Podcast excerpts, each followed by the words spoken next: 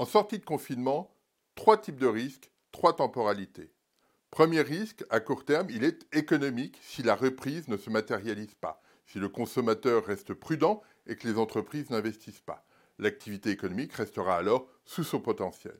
Deuxième risque à moyen terme, il est social. Il découle du premier, si l'activité reste sous son potentiel, l'économie sera incapable de créer suffisamment d'emplois, générant un risque social fort.